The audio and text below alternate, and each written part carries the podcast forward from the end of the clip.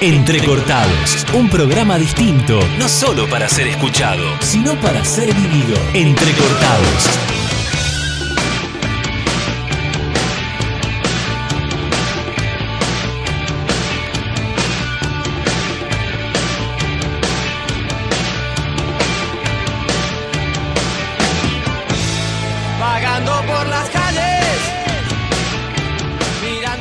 ¿Qué tal amigos? ¿Cómo están? Aquí nuevamente en Entrecortados, este espacio que hemos dedicado a compartir un momento con ustedes.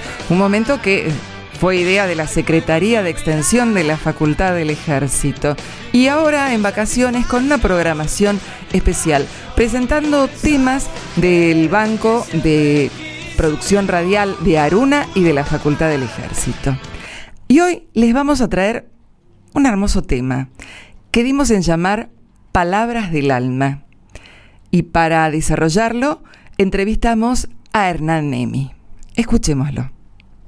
Según un artículo de la Declaración Universal de los Derechos Humanos, primero, toda persona tiene derecho a la educación. La educación debe ser gratuita, al menos en lo concerniente a la instrucción elemental y fundamental. La instrucción elemental será obligatoria. La instrucción técnica y profesional habrá de ser generalizada. El acceso a los estudios superiores será igual para todos en función de los méritos respectivos. Segundo, la educación tendrá por objeto el pleno desarrollo de la personalidad humana y el fortalecimiento del respeto a los derechos humanos y a las libertades fundamentales. Favorecerá asimismo la comprensión, la tolerancia, la amistad entre todas las naciones y todos los grupos étnicos o religiosos. Y promoverá el desarrollo de las actividades de las Naciones Unidas para el mantenimiento de la paz.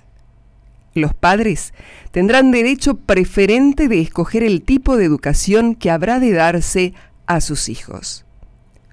En consecuencia, y según la Declaración Universal de los Derechos Humanos, todos los ciudadanos y ciudadanas deben tener derecho a una educación, pero la sociedad aún en nuestros días está llena de diferencias, desigualdades, explotación, pobreza, falta de valores y requiere de medidas urgentes que propicien este cambio.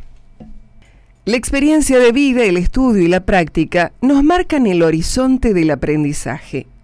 Por eso, para propiciar un futuro mejor, se pone en marcha Palabras del Alma.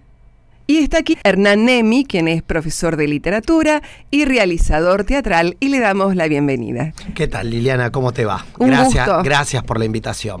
Bueno, contanos un poco qué es esto, Palabras del Alma, y qué tiene que ver con todo lo que dijimos en un principio.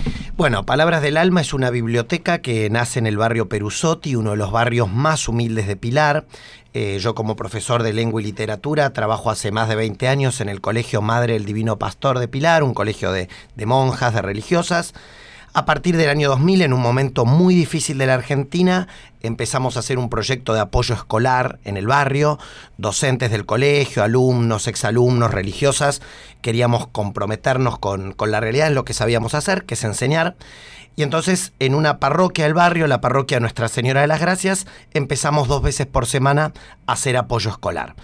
Nos tocó atravesar el 2001, el 2002, donde los chicos iban al apoyo escolar, sobre todo para comer. Nunca me voy a olvidar de ese momento.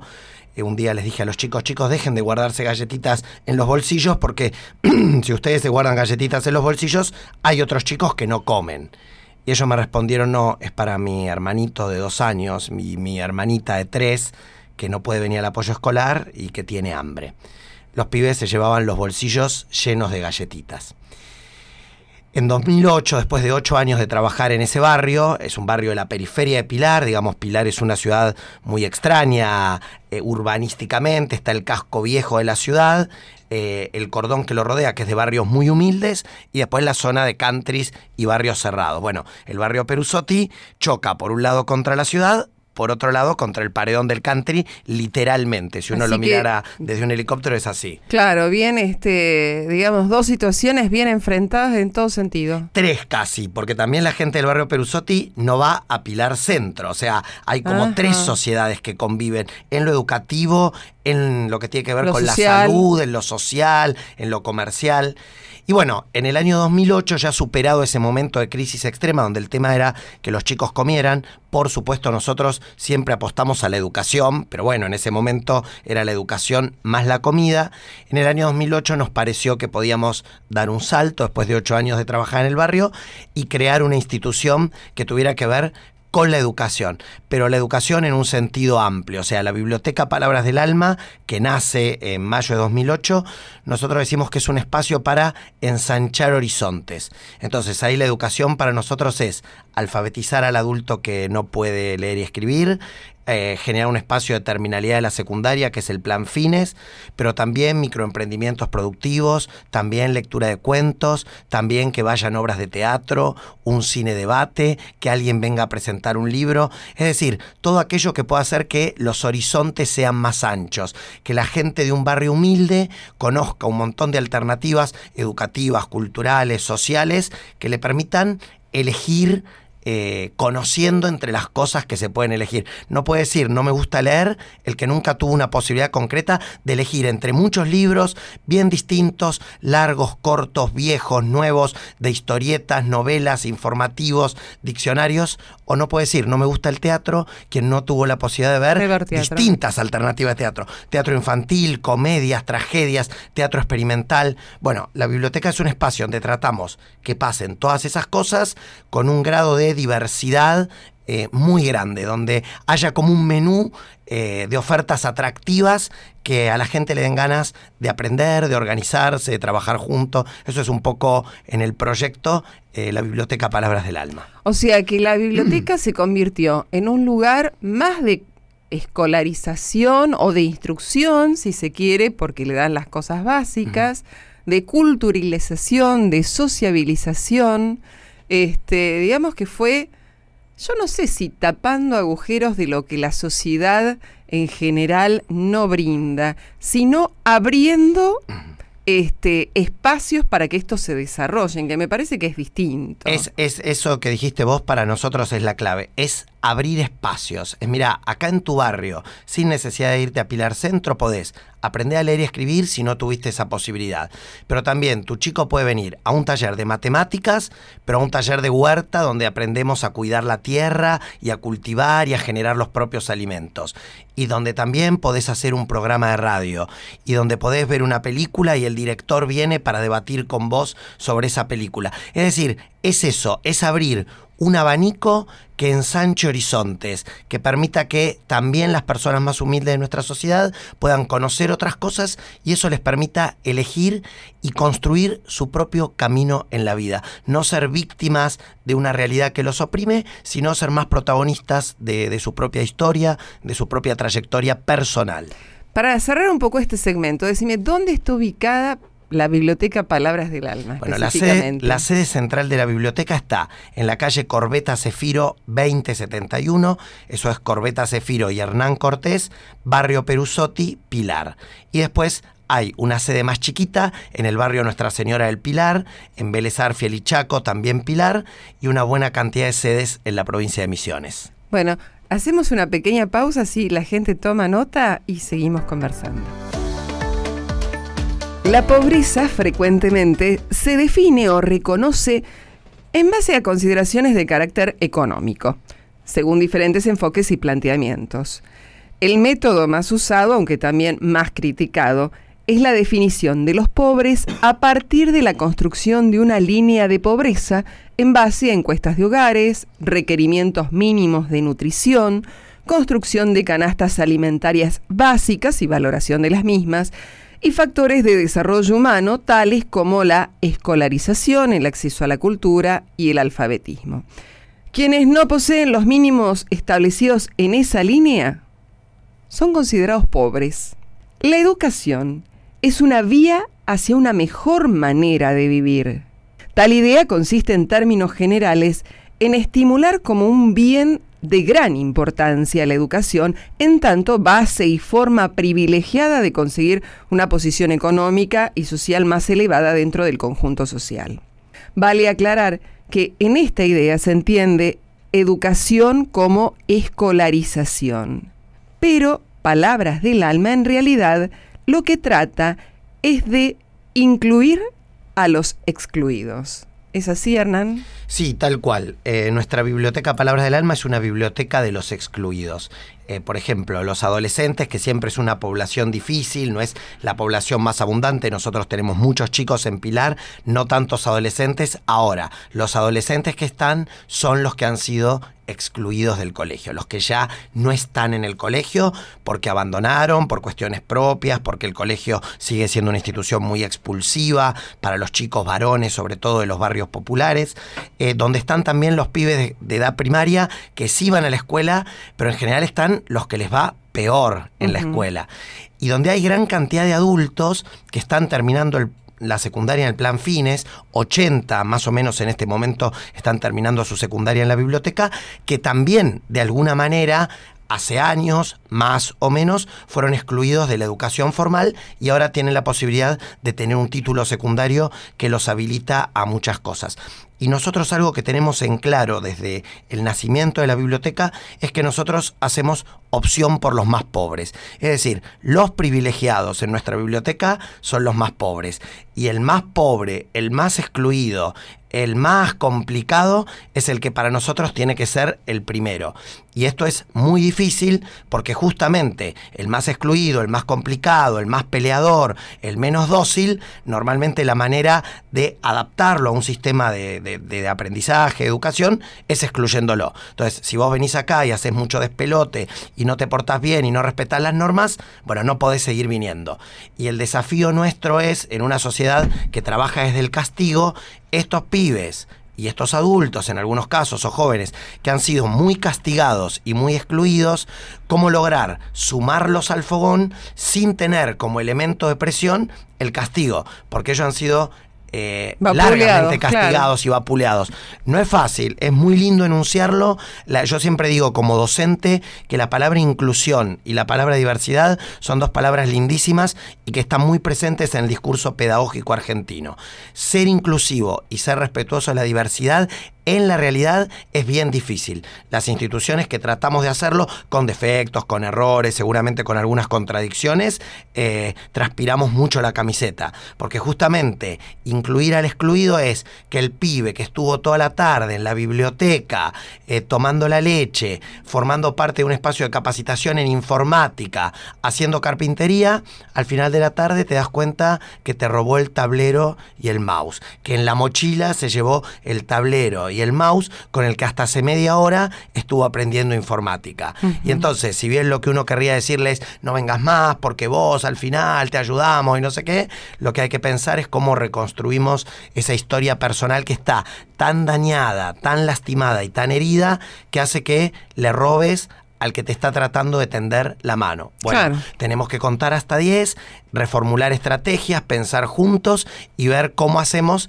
para que la semana que viene ese pibe que sabemos objetivamente que nos robó vuelva a estar en la biblioteca y trate de reflexionar y de rever ese paso equivocado. No es, no es nada fácil, pero es a la vez apasionante, muy lindo, y si lo hacemos entre muchos, es posible. Si lo hacemos separados, es como para angustiarte, deprimirte eh, y rendirte rápidamente. Decime, ¿cuál es el rol de las familias? Las familias están muy desdibujadas. En el barrio Perusotti de Pilar, la figura paterna casi no existe. Digamos, de cada 10 chicos que vienen a la biblioteca, 8 eh, tienen la figura paterna absolutamente desdibujada. Muchos de ellos hace años que no ven a sus padres. Muchos de ellos no saben quiénes son, sus padres. Y en las familias en las que la figura del padre está, en muchos casos hay padres alcohólicos y en la gran mayoría con violencia de género hacia las mujeres. Entonces, y nos pasa que hay chicos que hace años vienen a la biblioteca y nosotros no conocemos a los padres.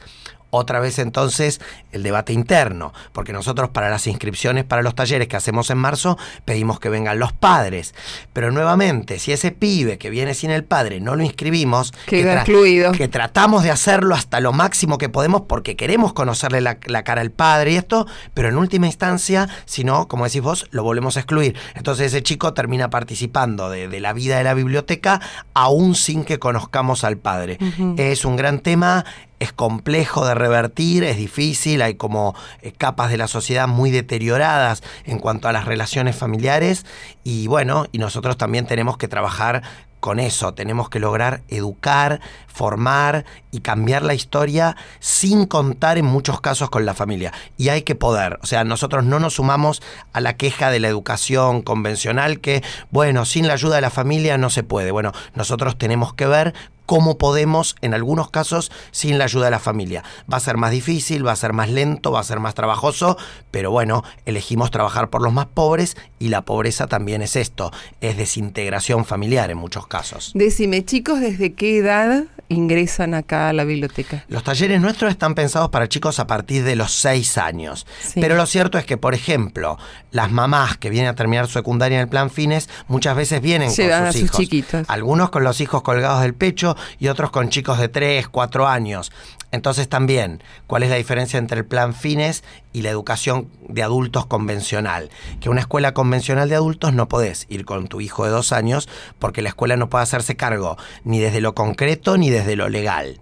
Nosotros, como sabemos que no aceptar a esa mamá con el chico de dos o tres años es excluirla una vez más, como decíamos recién, lo que hacemos es tratar de generar estrategias como podemos para que en esos horarios del fines haya talleres, haya colaboradores, haya voluntarios haciendo algo con los chicos. No es fácil. El fines eh, en este momento se cursa los viernes de cinco y media a 10 de la noche y los sábados de 9 a 2 de la tarde. No es fácil siempre conseguir un voluntario para un viernes a las 9 de la noche, porque aparte la actividad del chico en ese momento sería estar en su casa. Bueno, tratamos de resolverlo lo mejor que podemos. Bueno, y Palabras del Alma se extiende a misiones y eso lo charlamos en un ratito.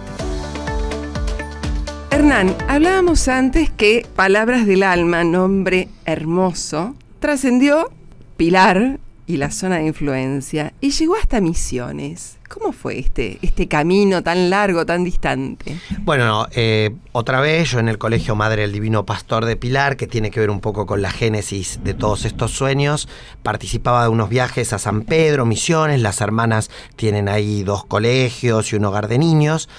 Después el viaje, por cuestiones legales, económicas, no se hizo más como viaje del colegio. La experiencia, los tres años que yo lo acompañé, había sido tan lindo que a un grupo de amigos nos pareció que estaba bueno seguir yendo a misiones.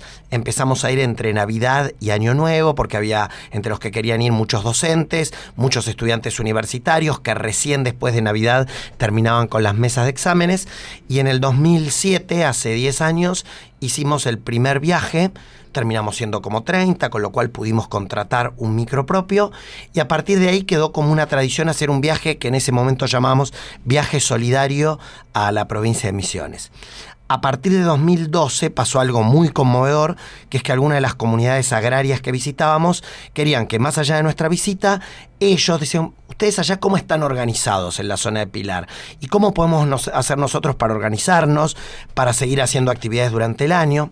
Bueno, nosotros les contamos que el formato de biblioteca era un formato cómodo, legalmente por ahí más sencillo que el de centro cultural o el de centro comunitario, que biblioteca era una palabra que en general caía bien, no tenía una connotación elitista, ni política, ni religiosa. La biblioteca, claro.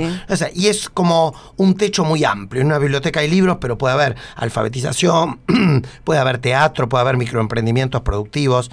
Y entonces en dos colonias agrarias, Colonia El Paraíso y Colonia Santa Rita, creamos en diciembre de 2012, inauguramos dos bibliotecas Palabras del Alma. Después se, sumó una comunidad guaraní, Guavirapotí, muy cercana a Colonia Santa Rita, que también visitábamos. Y esa comunidad guaraní quería tener escuela dentro de la comunidad.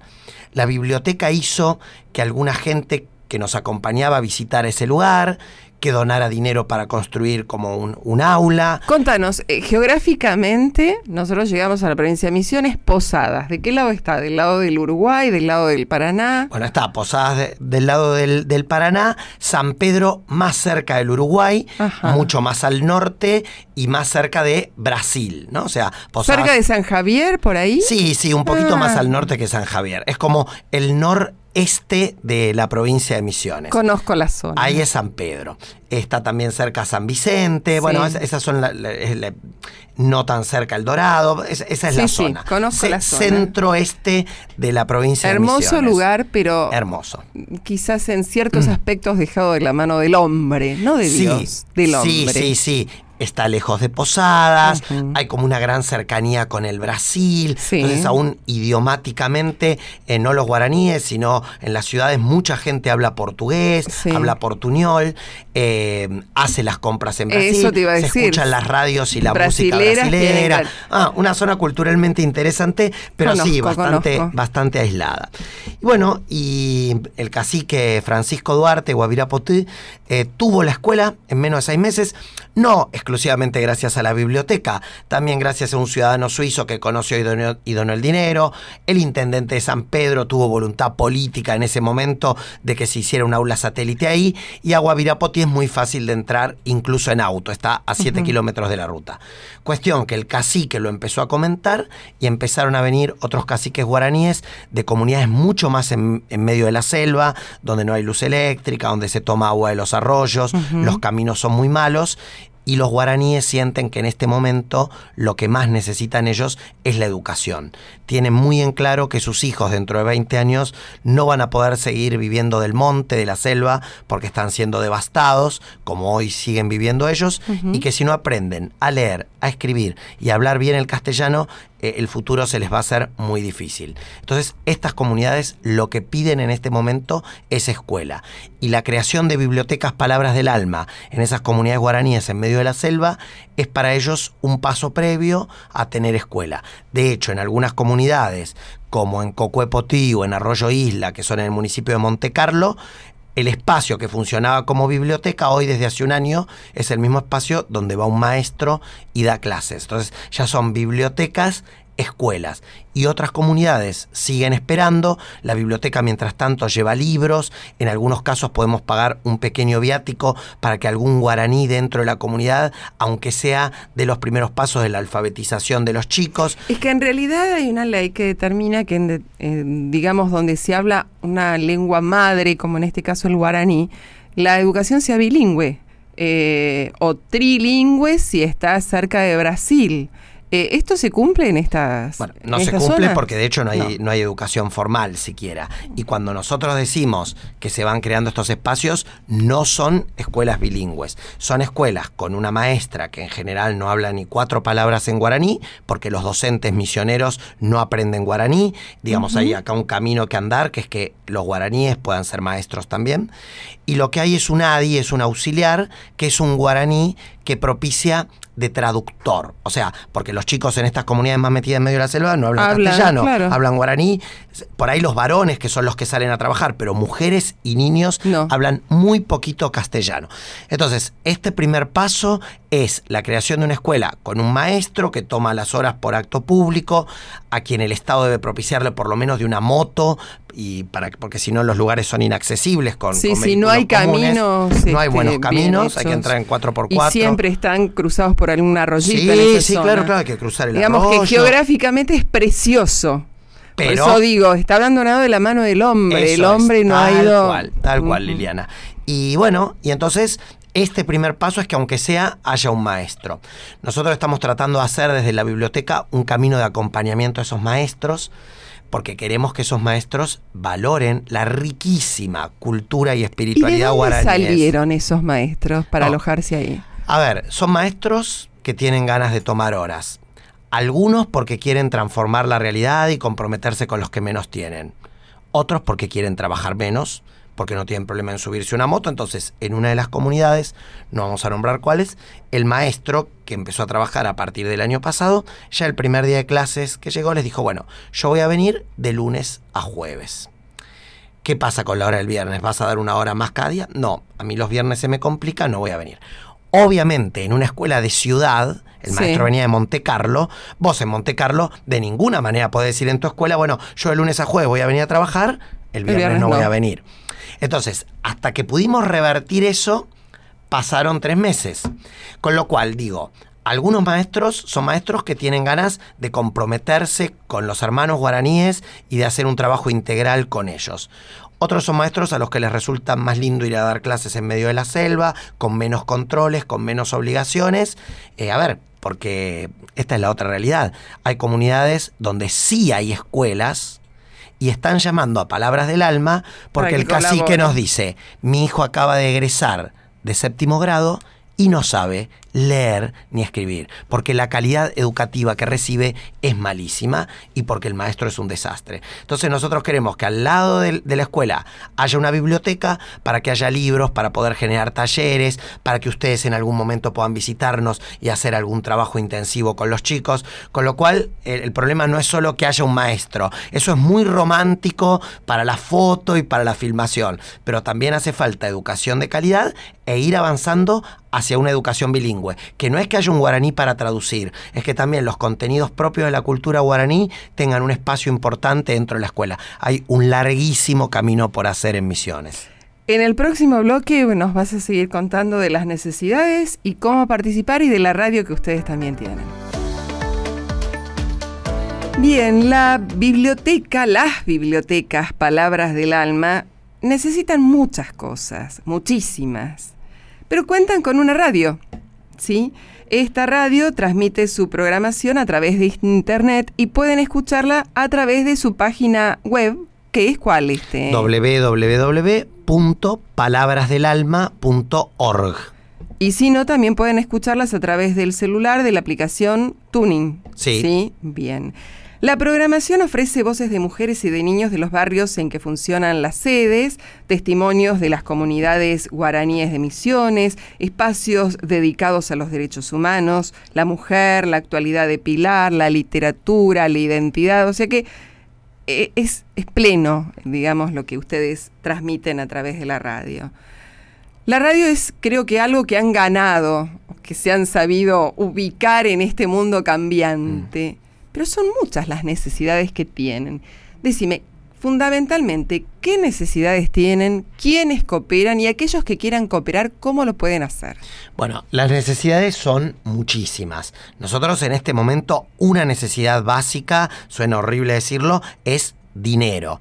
¿Qué quiere decir esto? A las comunidades guaraníes, a las 16 comunidades guaraníes que estamos acompañando en la provincia de Misiones, más cuatro comunidades agrarias no guaraníes, hay que visitarlas, hay que entrar, entrar más allá de los viajes solidarios que nosotros hacemos en julio y en diciembre, a quienes están todos invitados, pueden buscarlos en el Facebook de Palabras del Alma o en la página web, cuando se vayan acercando las fechas pueden eh, fijarse y pueden viajar con nosotros. Digo, hay que visitarlas durante el año, un remis para entrar a esas comunidades sale entre 2.000 y 2.500 pesos, son lejos, hay que entrar en 4x4, eh, hay que estar un tiempo, con lo cual hay dos horas, tres horas de espera del remis. Entonces, bueno, eso es una necesidad concreta. La biblioteca necesita recurso económico, también para poder pagar algunos talleristas en la provincia de Misiones que lleguen hasta esos lugares lejanos y que podamos por lo menos pagarle el viático para el traslado y que puedan ir a enseñar arte, que puedan ir a enseñar música,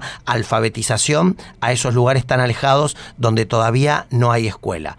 Necesitamos materiales de construcción en Misiones y en Pilar, porque estamos te- terminando de construir una sede nueva en el barrio Nuestra Señora del Pilar, un barrio de bolivianos y paraguayos, más humilde todavía que el barrio Perusotti. Y después necesitamos gente que quiera venir a dar una mano, que quiera colaborar en los talleres, que quiera colaborar en el mantenimiento, que quiera dar una mano con la huerta, que tenga ganas de hacer programas de radio. Vale decir, dinero. Lo que menos necesitamos en este momento son libros, paradójicamente, porque hay mucha gente regalándonos libros de muy buena calidad. Sí, libros bilingües. Sí, libros en guaraní y sí, libros infantiles, porque ahí tenemos un público enorme.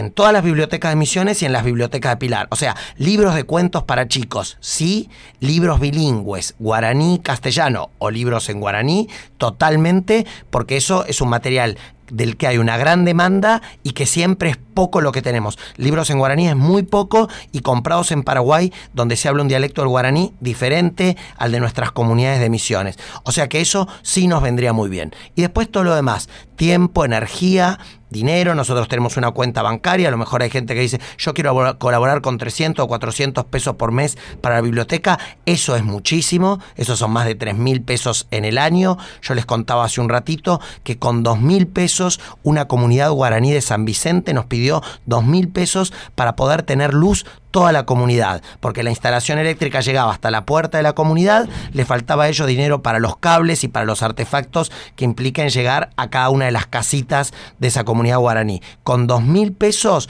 80 personas que 12 horas por día no tenían luz, porque en Misiones 6 y media de la tarde es de noche y hasta las 6 y media, 7 del día siguiente no amanece, esas 80 personas tienen luz, heladera fundamental para guardar los alimentos en verano que hace mucho calor y posibilidad de tener el celular cargado frente a cualquier emergencia. Esos son solamente 2 mil pesos acá no hacemos nada, para una comunidad guaraní puede ser un cambio significativo en su calidad de vida. Así que bueno, el que tenga ganas, el Facebook de la Biblioteca Palabras del Alma es muy activo, sino la página web www.palabrasdelalma.org eh, y bueno, y ahí nos podemos comunicar. No tenemos todavía teléfono fijo en Pilar porque no llega telefónica al lugar donde está instalada la biblioteca. Con lo cual, también la radio transpira mucho la camiseta porque no hay wifi y esto es en la periferia de Pilar a 18 cuadras de la Plaza de Pilar. Increíble.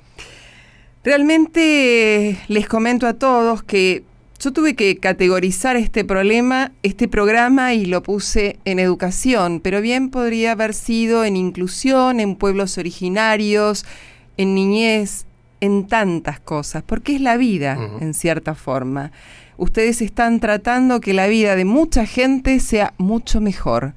Y por el solo hecho, el placer de sentir que otro está mejor de lo que podía haber estado hace un rato atrás, ¿no? Eh, es un ejemplo para replicar, así como ustedes lo han hecho en, misión, en, Pilar primero, en Misiones después, bueno, que otros hagan oídos esto y lo puedan replicar en otros lugares del país. El país lo construimos este, entre todos.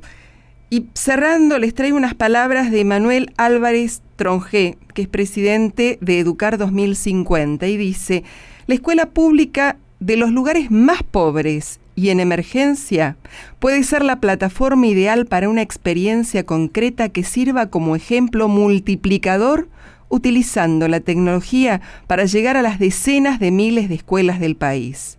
Se puede y se debe hacer. La pobreza no espera y estamos todos aquí para darles una mano. Te agradezco, Hernán, tu participación y espero que este sea un ejemplo multiplicador en el país. Muchas gracias a vos, Liliana, y gracias también a la Universidad del Ejército, que ha permitido que tres comunidades guaraníes tengan paneles solares, lo que les ha cambiado enormemente su calidad de vida con estudiantes de ingeniería de la Universidad del Ejército. Así que gracias por este tiempo de diálogo en la radio y gracias a la universidad por apoyar de manera concreta nuestros sueños y nuestro proyecto. Gracias a vos.